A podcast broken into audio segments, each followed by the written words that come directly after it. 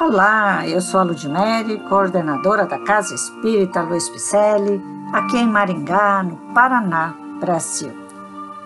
Estou fazendo a leitura do livro A Caminho da Luz, que constam mensagens ditadas pelo nobre Espírito Emmanuel e que foram psicografadas por Francisco Cândido Xavier. Estamos estudando o capítulo oitavo, A China Milenária, com o subtítulo hoje a edificação do Evangelho. É verdade que a palavra direta do Cristo, consubstanciada no seu Evangelho, ainda não chegou até lá de um modo geral, aclarando o caminho de todos os corações, mas um sopro de vida romperá as sombras milenárias que caíram sobre a República Chinesa, onde milhões de almas repousam indevidamente na falsa compreensão do nirvana e do absoluto.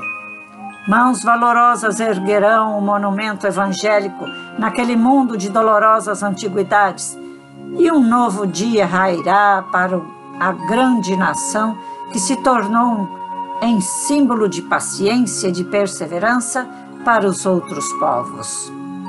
Esperemos a providência daquele que guarda em suas mãos augustas e misericordiosas a direção do mundo.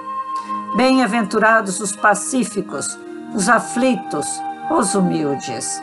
E as suas palavras mansas e carinhosas nos fazem lembrar a China milenária que, amando a paz, sofre agora um insulto das forças tenebrosas, da ambição, da injustiça e da iniquidade. Esta obra, Caminho da Luz, traz a história da civilização à luz do Espiritismo, ditada pelo Espírito Emmanuel, no período de 17 de agosto a 21 de setembro de 1938. E, com certeza, Emmanuel foi muito feliz em trazer sobre a China. A China é exemplo de uma potência forte e exemplo de que também errou e que ainda erra até hoje. Exemplo para que a gente não faça como eles, para que a gente acorde para amar mais, para nos amarmos, para nos corrigirmos o caminho antes que seja tarde. Estamos aqui no mundo por algum motivo, não é mesmo? Por que será? Vamos fazer essa pergunta para nós mesmos? Vamos abrir o Evangelho e ler mais uma vez: Bem-aventurados os pacíficos, os aflitos e os humildes? Vamos entender isso? Vamos entender que temos que caminhar com os chinelos de Jesus? Com as sandálias que ele usou aqui neste planeta? O que significa isso? Caminharmos com os ensinamentos de Jesus. E assim saberemos voltar ao Pai Maior muito melhores do que quando aqui a gente chegou.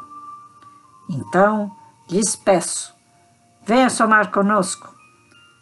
Visite nosso site www.celpifempicele.com.br e vamos caminhar de volta ao Pai Maior, a caminho da luz, com a nobreza dos ensinamentos de Jesus. Grande abraço e até a próxima.